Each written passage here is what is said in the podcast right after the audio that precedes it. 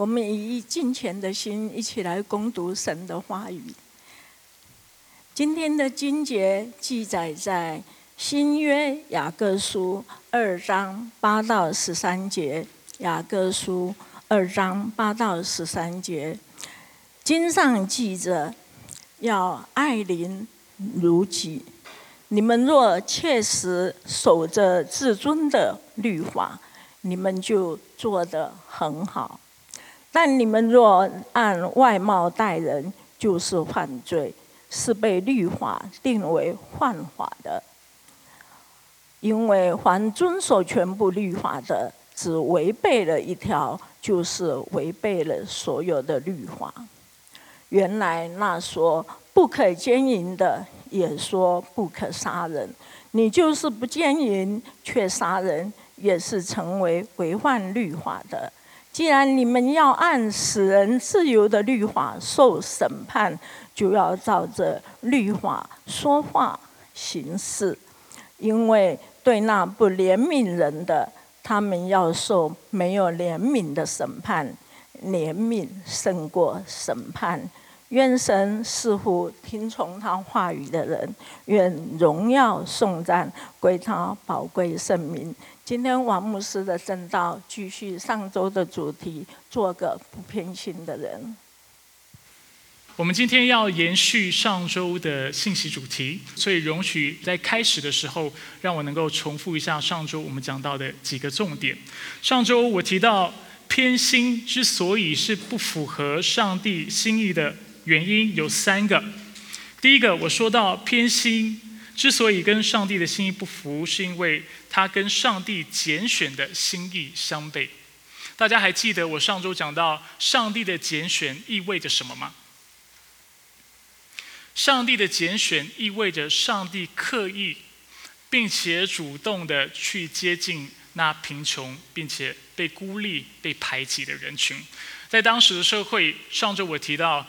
当一个人贫穷的时候，他不是所谓的低收入家庭；当一个人贫穷的时候，指的是他可能连食衣住行都有困难，他养育子女、供应给自己的孩子都有困难，甚至他没有自己的产业，他只能做仆人为别人工作，来这样来养家糊口。所以，这样的人不止在经济上面有很多的需要，他在他心灵上面，在他的生活上面、生存上面都有很多的需要。上帝借着雅各，他提醒我们：今天不止上帝要拣选贫穷的人，作为基督徒，我们需要效法上帝的样子，我们也需要做一个主动、积极接近那贫穷人的基督徒。我们需要去主动的关心他们的需要，我们需要主动的去看到他们是否有什么地方是我们能够帮助他的。啊，有一个非常经典的例子是我常举的。通常贫穷的人是不会主动跟人分享他的需要的。比如说在教会当中，我们的膳食是多少钱？三块钱。我知道我常说，如果你真的有需要的话，你可以跟我说，你可以免费的去啊享用我们的午膳。但是如果你真的有需要的话，你会跟我说吗？恐怕是不会。因为贫穷的人有贫穷的人的尊严，贫穷的人不会，往往不会主动去寻求帮助，因为他怕造成别人的困扰，他怕造成别人的麻烦。这就是为什么上帝要我们积极主动的去接近贫穷的人，因为如果我们不去帮助他们，他们恐怕也不会自己来找我们。所以我们的心总是向着贫穷人，向着社会的边缘人，因为这些人往往是有需要但是不会开口的人。阿门。上个礼拜我提到第二个重点，或者是第二个偏心会带来的问题，就是社会的不公义。不管在哪一个时空背景之下，社会都会处的两种人：一种就是有钱的人，一种就是贫穷的人。那虽然社会当中有这两群人，但是这不代表社会有权、有地位、有影响、有阶级的人都应该是富有的人。社会可能可以有一个司法制度。是保护贫穷的人的，比如说民主主义的其中一个思想就是每一个人都有投票的权利、参政的权利。所以今天虽然你不是富有的人，但是你也也有出身出力的一个机会。这就是一个这样的精神。所以在一个健康的体系之下，虽然会有会有贫穷的人，也会有富有的人，但是这不代表富有的人总是是当权者。但是很遗憾的，在当时的罗马社会，我特别提到，富有的人往往也是掌权的人，甚至在当时的司法系统底下，有阶级、有权柄、有钱的人是可以提出诉讼去告那贫穷的人，但是贫穷的人却没有这样的权利。那其实这样的状况在现代的社会当中也是常常看得见的。我们常常看到人因为偏心去包庇那富有的人、有权柄的人、有影响力的人、世界上的权贵，但是对于贫穷的人，我们就嗤之以鼻，我们排挤他们，甚至我们剥削他们。那雅各在告诉我们什么？雅各在告诉我们，为什么社会当中有这么多的不公义？其中一个最核心的问题，就是因为人的偏心。所以偏心是非常邪恶的，偏心显明我们在信仰当中是三心二意的。第三点，因为社会会有不公义的缘故，所以会带来第三个问题，就是基督教的信仰往往会因此受亏损。这些有权有势有影响力的人，因为怕有别人去剥夺他们的权利，所以他们会去排斥异己，去排挤那些意识形态。道德理念或者是政治理想跟他们不一样的人，那基督徒是一个讲究博爱的一个群体。那对当时的文化来说，这样的人重视贫穷人，然后重视博爱、重视平等这样的一个观念，在当时社会是很不被接受的。所以我们可想而知，当时的权贵就会去排斥而且逼迫基督教。而且他们会做一件事情，就是妖魔化基督教，并且妖魔化基督徒，是把啊为基督教贴了一个负面的标签，让人想要远离这个宗教，害怕这个信仰。所以总括来说，雅各在告诉我们什么事情？雅各在告诉我们，为什么世界当中有这么多的不公义，世界当中有这么多的伤害，世界当中有这么多的逼迫，就是因为人不敬畏神。对信仰三心二意，而且心里充满恶意的缘故，就是因为人偏私偏心的缘故，社会才有这样的现象。那为什么他对当时的教会如此的愤怒，如如此的生气？因为没想到教会把这套思想，把这套做事的逻辑带到教会当中，看到两个人进教会，一个是富有的人，一个是贫穷的人，竟然就善待那富有的人，但是却亏待那贫穷的人，叫他。站在旁边参与聚会，或坐在富有人的脚凳旁边，非常邪恶的一件事情。所以雅各在说什么？他在跟当时的教会人来说：“你现在所处的社会是一个什么样的社会？这么多的逼迫，这么多的不义，你难道没有看到这些事情吗？今天你竟然没有去改变它，你还把这套系统、把这套原则做事的方式带到教会当中。”使教会也成为一个如此不公不义、受到世俗影响的地方。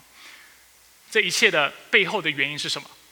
就是因为人的偏心，就是因为人往往偏袒那有权有势有钱的人，而鄙视那贫穷的人。所以，偏心对雅各来说是邪恶的，是非常不能接受的事情，也是我们基督徒不能去参与或者是不能去做的事情。那今天的信息呢，会是上周信息的一个延续。谢谢孙弟兄。上周我们主要主要是讲到 why，就是为何偏心是邪恶的，为什么上帝不允许或不喜欢我们偏心。但今天我们要讨论的是 how，如果偏心真的发生在我们当中，发生在我们的家庭当中，发生在我们的公司当中，发生在我们生活当中，我们要。怎么办？我们要怎么做去纠正、去修改、去扶正这样的一个偏差意识？所以我们要一起来看今天的第一个重点、第一个要点：我们如何克服偏心？雅各告诉我们，我们要借着爱人如己，爱人如己。第九节说：“经上记着要爱邻如己，或者可以翻成爱人如己。你们若切实守着至尊的律法，你们就做得很好。”过去我常常说，当上帝责备我们、纠正我们的时候，他不会只是告诉我们哪里做的不好，他不会只告诉我们不要做个偏心的人，但是往往他会把一个正确的观念跟正确的方法教导给我们。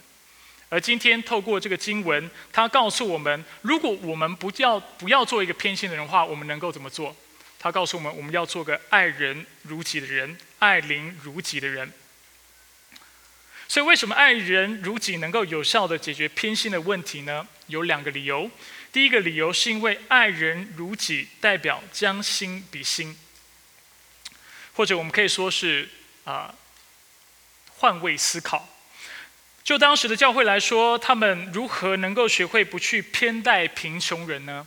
其实答案非常容易，就在于他们站在贫穷人的立场来思考这个事情。如果我是一个贫穷的人，我是个非基督徒，我来到教会当中，我希望被怎么样对待？是像当时教会所发生的一个状况，就是叫贫穷人站在旁边罚站，然后坐在有钱人脚凳旁边吗？还是我们会去尊荣他，或者是作为一个贫穷人，我需要希望别人给我多一点尊严，希望给我多一点的尊重。那我方我相信答案是非常明显的。同样的，在我们生活当中，如果我们要做个公平、不偏心的人，我们也要学会换位思考。做父母如何不偏心？换位思考，在于你站在你孩子的立场来思考这个事情。如果你有两个孩子，如果你送给大宝，就是你们家的老大一个礼物，那你就要站在第二个孩子的角度去思考。那我没有收到礼物是什么意思？或者是，是不是这也代表我的父母也应该送给我礼物呢？如果我们能够站在孩子的角度去思考这个事情，我们就往往能够避开偏心这样的一个偏差。作为公司的老板，我们也要学会站在员工的角度去思考。如果我是员工，但是老板却偏心去啊善待偏待另外一个员工，但是却亏待我的话，那我会作何感想？如果今天我跟他一样都在公司工作，领着同样的薪水，但是他什么都不做，我却在这边努力工作的话，我会作何感想？甚至如果他的收入又比我高，做的事情又跟我一样的话，我又会作何感想？而老板怎么样在一个这样的环境当中做一个不偏心的人，就在于换位思考。就在于将心比心，站在那个员工的立场去思考这个事情。当你思考的时候，你很快就明白你会希望怎么样被对待。所以耶稣也说过类似的话，他说：“所以无论何事，你们愿意人怎样待你们，你们也要怎样待人，因为这就是律法和先知的道理。律法和先知的道理，指的就是整个旧约。”如果我们要学会爱人如己的话，耶稣告诉我们，道理很简单，就是你希望别人怎么待你，你就如何去对待别人。而当你能够做这件事情的时候，你就能够避开偏心有可能的第一个误差。第二，爱人如己，除了是将心比心之外，它也代表一个仆人的心智。耶稣在被卖的当天晚上，他。为他的门徒们颁发了一个新的命令。这个命令在约翰福音十三章三十四节，耶稣说：“我赐给你们一条新命令，乃是叫你们彼此相爱。我怎样爱你们，你们也要怎样相爱。”所以耶稣怎么样爱他的门徒？我们都知道，知道他之后为门徒舍命，死在十字架上，为了救赎门徒的生命。但是在这节经文呢？很有趣的地方，他说：“我怎样爱你们？”他讲到这个爱的时候，他用的是过去式，他是在指一件他已经做过的事情。所以，如果我们去看上文的话，我们就会很快发现耶稣做什么事情。大家记得耶稣做什么事情吗？他为门徒洗脚。所以当时啊，他要为门徒洗脚的时候，门徒非常不能接受，因为洗脚是奴仆的工作，为人。摘下鞋子为人洗脚，这都是奴仆的工作。所以耶稣要为门徒洗脚的时候，门徒说万万不可，对不对？门徒拒绝耶稣这样的请求，因为耶稣是主，耶稣是他们的夫子，是他们的老师。但是耶稣坚持为他们做，而为他们洗脚完之后，耶稣他说：“我向你们所做的，你们明白吗？你们称呼我夫子，称呼我主，你们说的不错。我本来是，我是你们的主。”你们的夫子尚且洗你们的脚，你们也当彼此洗脚。我给你们做了榜样，叫你们照着我向你们所做的去做。所以耶稣他要他的门徒如何彼此相爱。从这个经文我们看到，借着彼此洗脚，但是彼此洗脚只是其中一个例子。他希望他的门徒能够彼此谦卑的服侍，这才是啊一个爱人如己应该有的态度，彼此相爱应该有的一个表现。所以由此看来，我们要如何待人不偏心，就是借着仆人的心智。彼此谦卑的服侍。那刚才说了，在一个教会当中，如果要如果有贫穷的人来到我们当中，我们怎么样用有仆人的心智来服侍他？我认为，如果我在当时的那个教会，我可能不只会公平的对待那个贫穷的人，甚至我会让贫穷人坐在一个非常好的位置，最好的位置，或者是给社会阶级地位最高人的位置。那你可能会想，那这样子公平吗？这样是不是有点偏心？还记得我上周讲的吗？健康的人不需要医生，但是病人才需要医生。贫穷的人、富足的人，相对的比较不需要被人尊重，当然他喜欢被人尊重，但是贫穷的人更需要有人赋予他尊严。所以你想想想看，一个贫穷的人来到我们当中，他其实是自卑的，他其实是感到羞愧的。如果我们能够借着一个举动来服侍他，让他感觉被尊重的话，你想这对他来说岂不是一个福音吗？当你跟他说福音就是好消息，那要救一切相信人的相信的人的时候，你觉得他当时听到福音他会有什么反应？他会说：原来如此，福音真的是。那能叫瞎眼看见、瘸腿行走，而且被囚的出监牢的福音。今天我虽然作为一个贫穷人，但是你却让我在灵里、在主里得到了真实的尊严跟真实的自由。阿门。同样的，在家庭当中，我们也能够借由同样的态度来避免偏心。父母通常会偏袒什么样的孩子？如果他有两个或三个以上的孩子，心理研究指出。我没听到什么？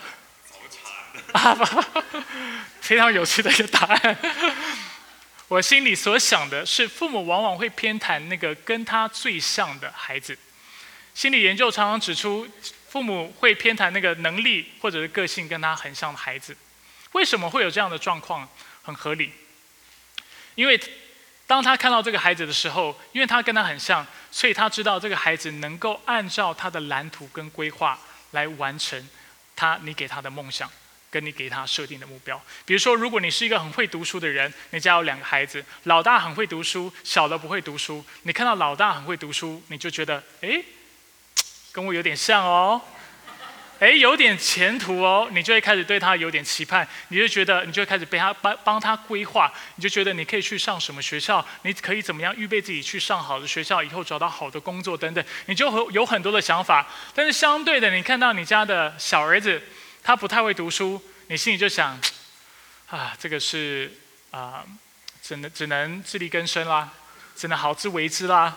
这个就我也帮不了你了，因为你不会读书，你只好自己努力，看有一天你是不是能闯出一片天。所以偏心就是往往在这样的一个状况发生。那渐渐的呢，我们就不再对小小儿子有什么期盼，因为不管如何，他都无法达到我们的标准，因为我们希望我们的孩子是一个会读书的人，但是我们的孩子就不是。我过去跟大家讲过。啊，以前我常听到一个教导，就是说，今天你不要有任何的失望，你就不要有任何的期待。你不期待，你就不会失望。但是我觉得，如果我们真的爱我们的孩子的话，你一定会有期盼。是的，你对你的孩子，就像刚才那个例子，你对你的二儿子没有任何的期盼的时候，他的确没有发展，你不会失望。但是你也在这个过程当中摧毁了一个年轻的生命。在这个过程当中，他失去了盼望。因为父母对他没有任何的期望，他的父母也不觉得他能够有什么样的成就。所以，如果我们爱我们的孩子，我们应该理所当然的对我们孩子有些期盼。这样的孩子生在这样的一个环境，这不叫做幸福。父母不给他压力，没有给他给他任何期盼，这不叫幸福，这叫悲剧。因为他从小到大是不被爱的。所以我们的重点在于，作为父母，我们应该分辨我们的动机还有原因。所以父母要怎么样胜过偏心呢？刚才说了，就是借着谦卑的服饰。什么叫做谦卑的服饰？就是真实的去认识你的孩子，他的个性是什么样子，他的才干是什么样子，什么事情或什么。啊，工作是他有兴趣的，他喜欢参与的，他想做的，又有什么事情是不适合他的？既由陪伴，既由带领，既由鼓励，既由安慰，我们能够一步一步一步的带领他。谦卑的意思是什么？谦卑的意思是代表你的孩子不一定会按照你的蓝图来选择他的人生或来过他的人生，他会有自己的想法，跟你的期盼会很不一样。但是在那个时候，我们要学会谦卑，要能够压住我们的怒气，压住我们的焦虑，去观察我们要怎么样，是否我们需要沟通，还是我们需要做引导的工作？什么叫做服侍？服侍就是主动的去关心你的孩子的需要。刚才我有讲到拣选，大家记得这个概念吗？我们的孩子。是需要主动被关心的，这叫做服侍。什么叫做在教会服侍？就是主动的去观察有什么人是需要帮助的，有什么是人是需要爱的、需要带导的，而不是坐在那里等他来求求你。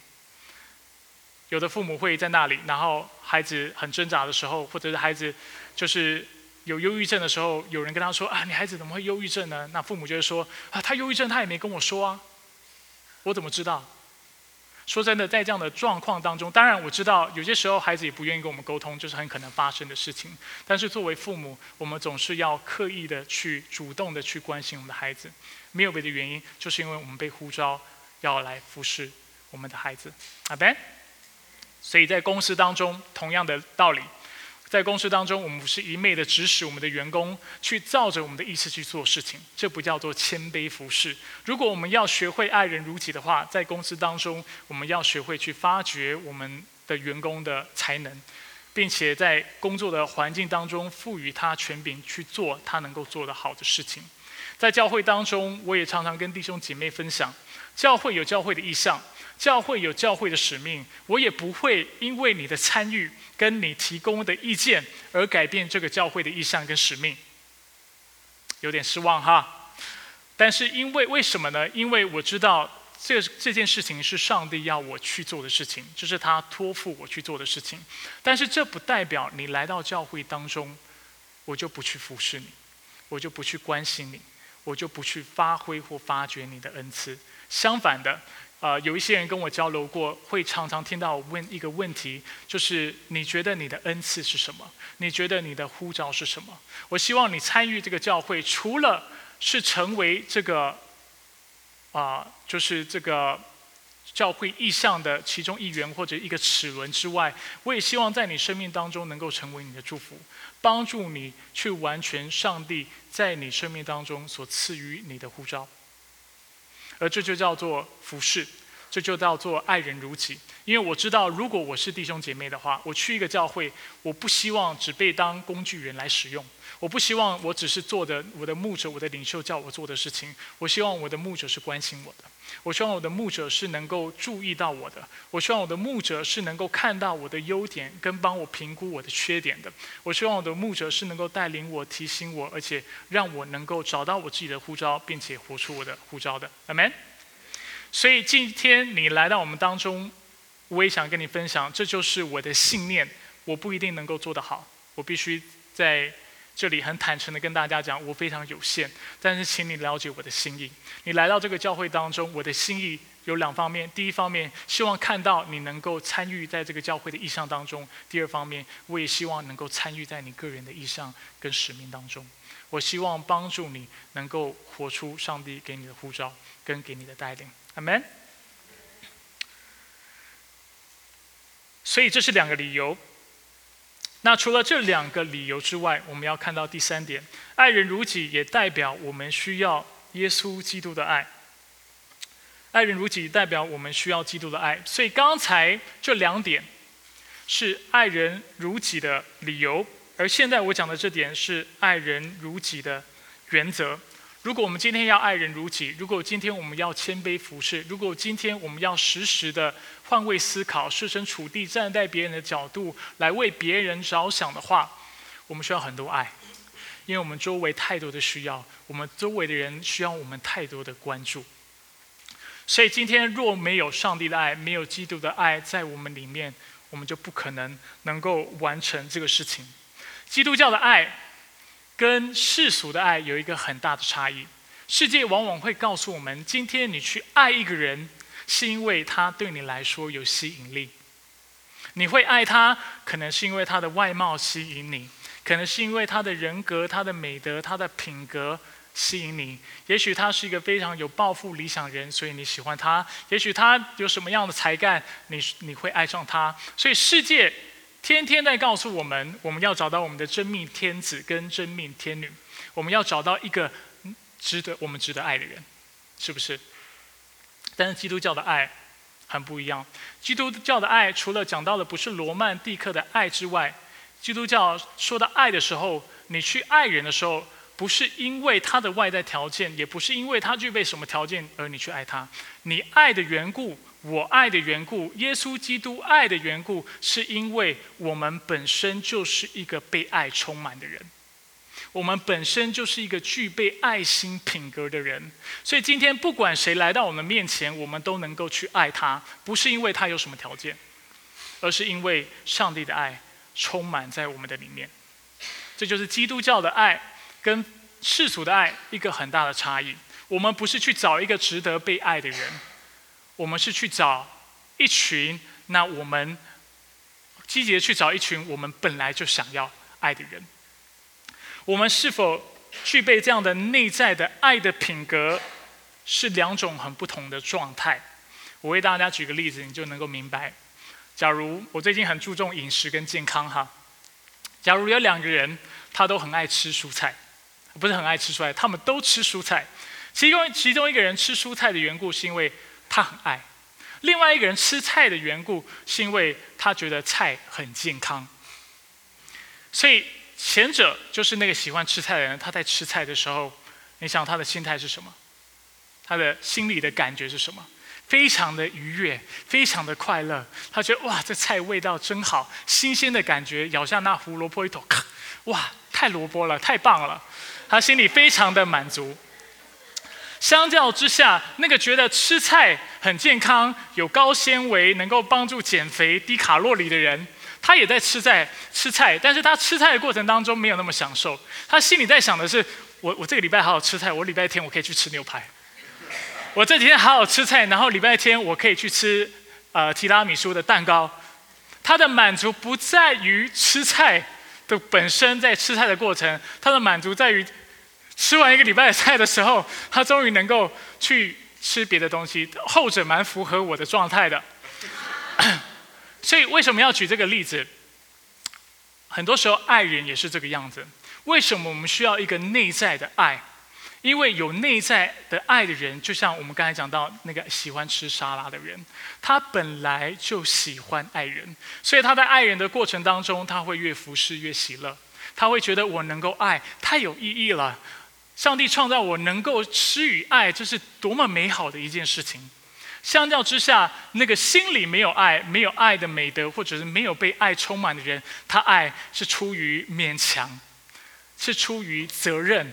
他心里想：我要去爱，是因为圣经告诉我我要去爱，是因为这是一件对的事情，所以我去爱。但是这会有什么结果？有一天你爱会用完，有一天你会感到枯干。大家有没有听过在服饰当中感到 burn out，感到枯干，感到心精疲力尽？很有可能就是因为我们自己本身没有被上帝的爱充满，没有被上帝的平安、上帝的喜乐得着。基督徒也有可能落入这样的状况，这就在这个差别就在于我们是否被圣灵充满，对吗？而如果今天你单单依靠的是你自己能力的话，我保证你有一天你会受不了。受不了之后呢，你就会开始逃避，你就会放下服饰，甚至你会告诉你自己：我以后不要再服侍了，服侍太辛苦了。爱人太辛苦了。虽然你现阶段在爱人，而且是做一件对的事情，但你心里一直在告诉你自己一件事情，就是我希望有一天我可以不再被这样的规范束缚了。我希望有一天我可以不要再那么辛苦，按着别人的期盼去爱人。所以你在等待的是什么？吃菜的人等待的是牛排，你在等待的是再也不需要去实际的爱人。但是我们知道这是不符合上帝心意的，这就是 burn out，就是在服饰当中枯干，走到了一个尽头，而且觉得我我我做不下去了，我要放弃。所以对于基督徒，如果今天我们真的希望成为一个能够永恒长期的爱人如己的基督徒的话，我们需要常常被圣灵充满。圣灵充满没有捷径。就是就是借着花时间给上帝，借着读经，借着祷告，借着参与聚会，借着借着借着请别人帮助自己，跟别人分享自己的生命等等，借着这样的一个方式，让圣灵有机会对我们的心说话。在这个过程当中，在团契的生活当中，去经历爱，去得到帮助，去看到上帝的恩典，在祷告当中去看到上帝是那独行其事、行神迹的神。若非我们有这些的经历，常常被上帝的爱得着，我们就没有办法去爱人，是这样子吗？所以今天，如果我们要爱人如己，这就是我们需要的，我们需要上帝的爱来充满我们。约翰一书四章十九节告诉我们。我们爱，是因为什么？上帝先爱我们，我们也称这叫属灵的果子。基督徒都能够得着这样的生命，基督徒都能够从内向外充满这样的力量。但是要的话，我们必须将我们的生命交托给主。对我们基督徒来说，我们所追求的不是只是做对的事情，我们要追求的是成为那对的人。懂我意思吗？今天，当我说到不要偏待人的时候，当雅各告诉我们不要去偏心的时候，他说的没错。但是雅各的意思不是说只是要我们去，去很有责任感的去做这些事情。雅各也要我们从心底变成一个真心爱人、爱人如己的人，是从心里流出活水江河，而且喜乐去帮助人的人。只有我们在这样的一个状态当中，我们才能够有效的去服侍我们周围的人，并且。去服侍上帝。第四个小点，在第九到第十一节，雅各让我们看到偏心就是犯罪。理由其实很简单，因为我们偏心的时候，这就代表我们没有在爱人如己。那如果没有爱人如己，我们就无法达到上帝给我们的标准，因为爱人如己是他两大诫命当中的其中一条。在第九节，雅各告诉我们：你们若按外貌待人，就是犯罪，是被律法定为犯法的。在圣经当中，什么是犯罪？有许多次我跟大家讲到，在圣经当中讲的犯罪，不是说你是十恶不赦，你做了这样的事情的人，你才是罪人。不是的，只要我们没有百分之百完美、完全，在我们的心思、意念、行为、言语。去达到上帝的标准，跟他在圣经当中所记录的一切的律法跟教导的时候，我们在上帝的眼里就是罪人了。这就是为什么圣经告诉我们，在他眼里没有一个人是可以自己称为义的。称为义是什么意思？就是在上帝的面前跟他说：“我是一个正直人，我是没有罪的，没有人可以。”因为每一个人都在心思、意念、行为、言语上面。在干犯上帝的律法。一个人如果到上帝的面前说：“我都是没有罪的”，他在那一刻他就犯罪了，因为他完全没有理解，而且去符合上帝的要求来理解自己的生命。不过最震撼的是雅各接下来说的话。雅各继续告诉我们：如果人偏心，他触犯的其实不只是一条律法，但是他触犯的是所有的律法。第十到十一节，雅各说：“因为凡遵守全部律法的，只违背一条，就是违反了所有的律法。原来那说不可奸淫的，也说不可杀人。你就是不奸淫，却杀人，也是成为违反律法的。”我们看到这个经文，或者看到一个这样的真理的时候，我们心里会有一个疑问：为什么会触犯一条律法，就是触犯上帝所有的律法呢？那在这里，我想跟大家分享一个原因，因为法律往往往反映了那个赐法律律的那个啊那个人，或者是那个国家，它是反映了那个法律的制定者。我们都听过一句话，叫做“家有家规，国有国法”。那在一个家里，所以一个国家的法律跟一个家的家规，其实就反映了那个家或者是那个国家的核心价值是什么。他们所相信的是什么？他们信仰的是什么？如果在一个人家中讲到说到吃饭的时候，他要求，如果父母要求他的孩子每次吃饭的时候，每一个人都要到餐桌坐好，大家一起吃的话，这代表什么？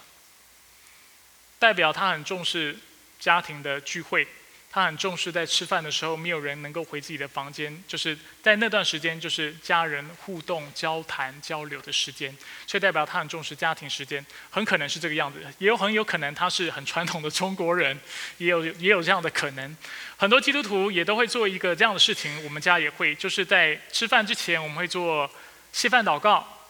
那这也这样的一个规定或者这样的一个习惯，反映什么？反映我们是一个以上帝为中心的家庭，代表我们是一个有信仰的家庭，而且我们希望在我们做所有的事情之前，都先到上帝的面前感谢他，谢谢他赐恩典给我们，谢谢他供应给我们，而且跟他表示我们愿意愿意继续的来跟随他。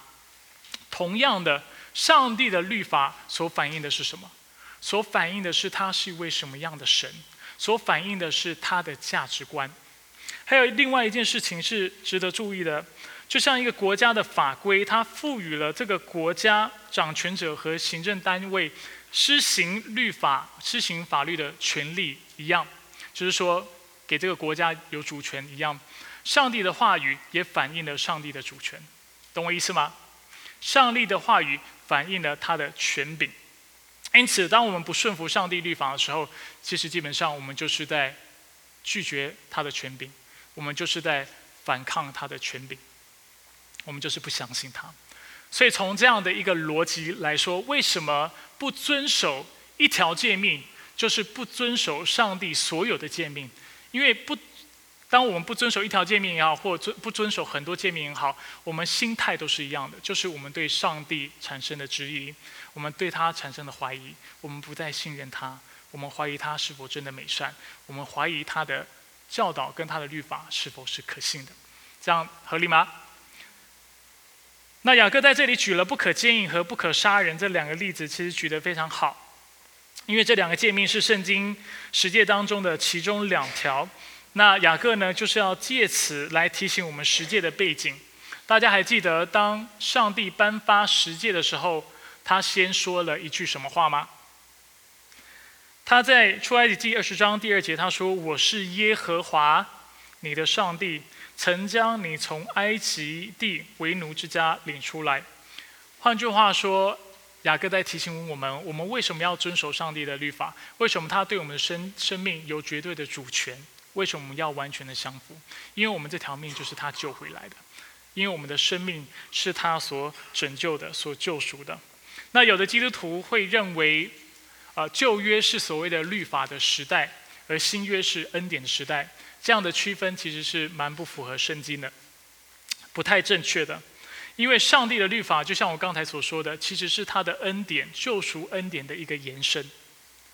当上帝将以色列人从埃及拯救出来的时候，你要想象，这群人是从一个国家、一个国家的大机器司法系统出来，出来以后。上帝要他们成为一个国，你觉得他们知道要怎么如何成为一个国家吗？他们知道要去去怎么样制定规矩吗？他们知道什么叫做成为耶和华上帝的百姓吗？完全不知道。所以耶和华需要将律法颁发给他们，就像基督徒一样。我们被上帝拯救之后，是不是就代表你知道要怎么样过一个基督徒的生活？我们不知道。除非上帝借着他的律法，让我们清楚明白啊，原来基督徒的一个生活形态或生活样式是这个样子的。那更不用说在当时的一个文化，我们都知道，在当时的文化，其实以色列周围的列国，所有的国家都是多神文化或多神论的国家。什么叫多神论？就是他们祭拜各种不一样不一样的神，太阳有太阳的神，生育有生育的神，啊，死亡有死神等等。而且这些神明很麻烦。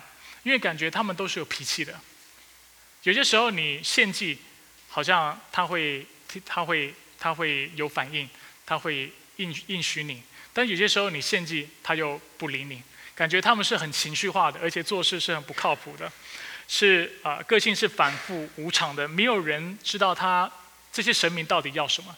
但是上帝做了一件很不可思议的事情，在当时那个时代，就是他将十诫颁发给摩西，要他跟以色列人分享。他清楚将他的诫命、将他的律法告诉以色列人，清楚的告诉他们。我是那独一的真神，我要求的是正义，我要求的是怜悯，我要求的是圣洁。而且你在献金的时候，不能将人的头或人血或人献祭给我，因为当时的文化献人祭是非常普遍的。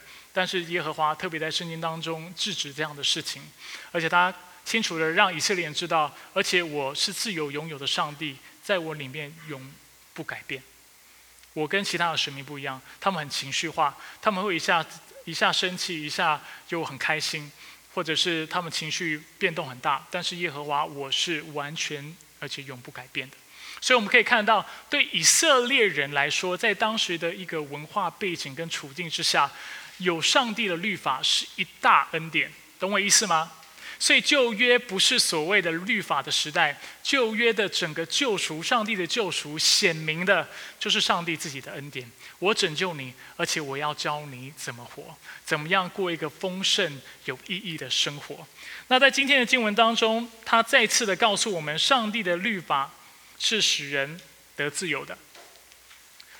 那我常常跟大家说，基督徒的自由跟非基督徒的自由，一个有一个很大的差异。基督徒的自由在于不犯罪的自由，我们要的自由是不需要不被瘾、不被罪所捆绑的自由。别人会嫉妒，我们有不嫉妒的自由；别人看到别人成功的时候，会会无法跟别人一起庆祝，但是基督徒可以做到这个事情。世界上的人他不能饶恕。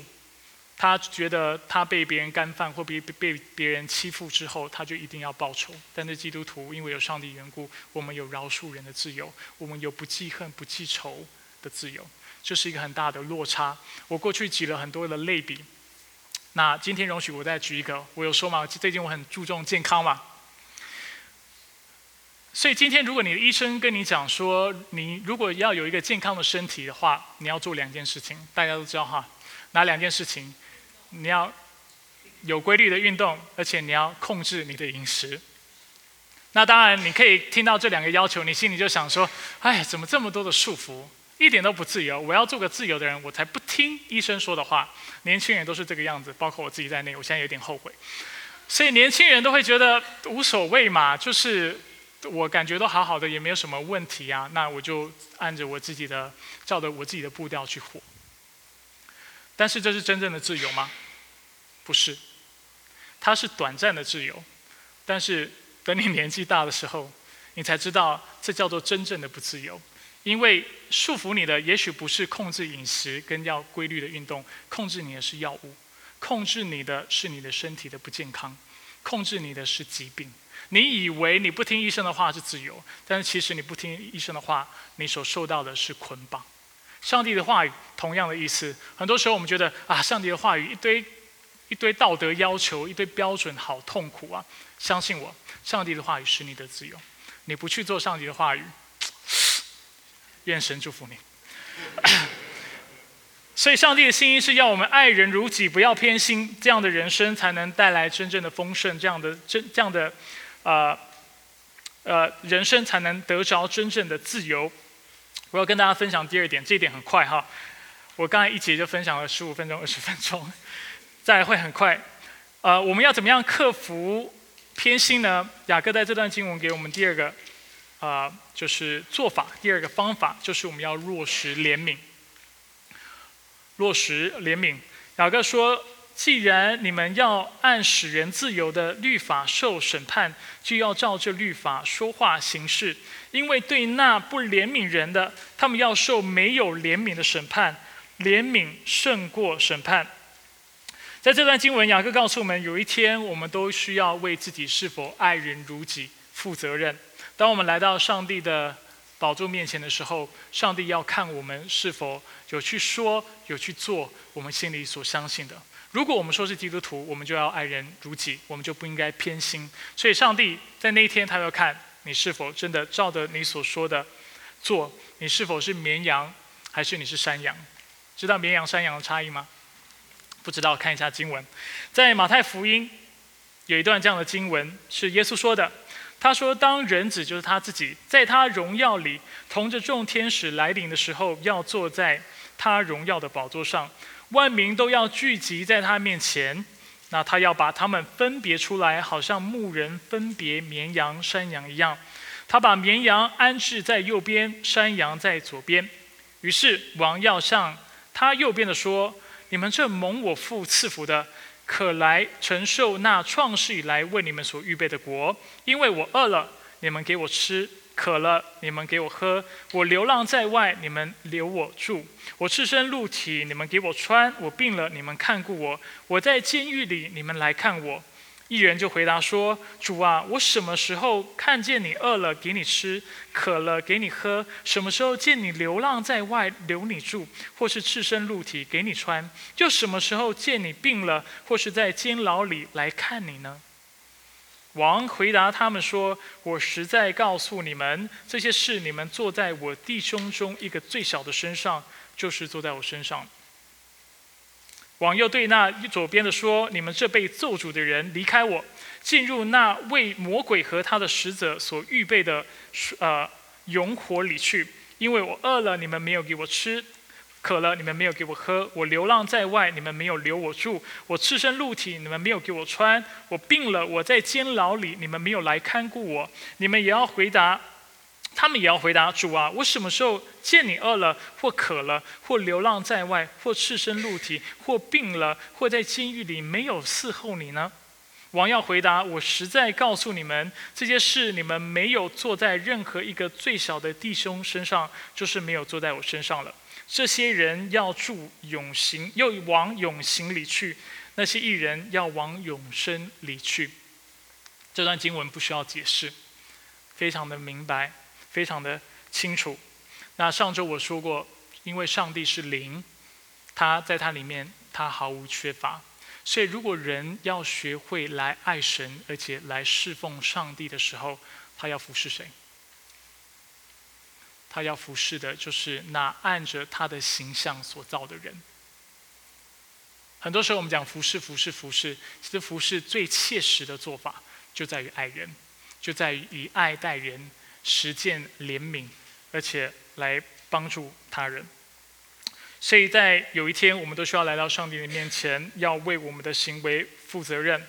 所以，为什么一定要落实怜悯呢？雅各在第十三节告诉我们：因为我们若不是怜悯别人，上帝就永远不会怜悯我们。就像我们今天信息一开始我说，怜悯就像爱人如己一样，是将心比心，是设身处地，是啊一个。啊，是换位思考。如果我们不愿意站在别人的角度，不愿意爱人如己，站在别人角度去为他思考的话，我们凭什么要上帝站在我们的角度为我们思考？如果我们觉得人会贫穷，就是因为他懒惰，或者是他活该或作孽、自作孽不可活的话。那是否上帝也可以站在道德的制高点，看着我们这些罪罪人，跟我们说：因为你们每一个人都没有达到我圣洁的标准，所以你们每一个人都要往永火里去。如果我们心里希望上帝的恩典跟怜悯的话，我们需要做一样的事情，我们要落实怜悯。如果我们不愿意落实怜悯，我们没有道理要求上帝要为我们着想。要施恩典给我们，这就是雅各在这里要教导的一个核心真理。圣经告诉我们在希伯来书九章二十七节，按着命定，人人都有一死，死后且有审判。所以讲到审判是我们每一个人都要经历的事情。每一个人若是没有上帝的恩典，我们每一个人在他面前都要被他定罪的。但是雅各在今天的经文给了我们一个方法。保罗会说因信称义，当然我认为雅各是同意的。虽然他对阴性的称义的理解是他的切入点不太一样，这是我们下周要讲到的经文。很多人会说雅各是说用呃，就是以行为称义，不是因以性来称义。但是下一个礼拜我会跟大家解释，其实雅各跟保罗的思想是一样的。不过今天雅各的确将他的重点放在一个很有趣的地方，他清楚的告诉或者是嘱咐所有的基督徒：如果今天你要避开审判、永火的死刑的话，你是有出路的，你的出路就是落实怜悯。因为在十三节的最后面，他说：“怜悯胜过审判。”当你怜悯人的时候，你在主面前就会得着他的喜悦。落实怜悯是我们唯一的出路。所以我做个总结，时间很晚了。我每次都不觉得我讲到讲了很久，但是时间感觉都过得很快。今天我花比较多的时间在说爱人如己。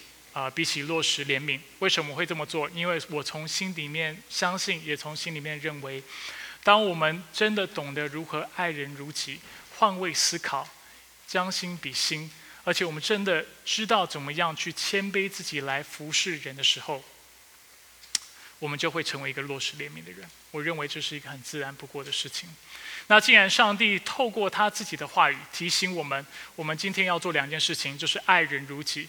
跟切实落实怜悯的话，那今天我想要再等一下祷告的时间，鼓励你做一件事情。我们上周祷告有做，在上周的小组啊，刚过的小组我们也做了这个事情，但是我希望大家切实的去落实。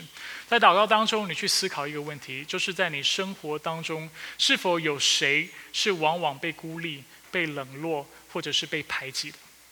在你周围有没有一个这样的人是需要你刻意主动的去关怀的？有的话，在祷告的时候鼓励你，真的要把这个名字记下来，并且在这个礼拜实际的去爱他。就像雅各说的：“怜悯胜过审判。”今天不要只是心里相信，但是我们在言语跟我们的行动上面要表达出来我们的信仰的真诚。所以鼓励大家这个礼拜想到这个名字。很简单，你不需要做怎么太了不起的事情。你可以是发简讯，你可以是打一通电话，或者你有一些有心一点的话，你可以约他出来吃饭，或者是你害羞的话，你可以为他祷告一整个礼拜。这个事情是有很多呃方法的，可以有很多创意的，但是鼓励大家切实的行道，因为行道就是蒙福的渠道。我们一起来祷告。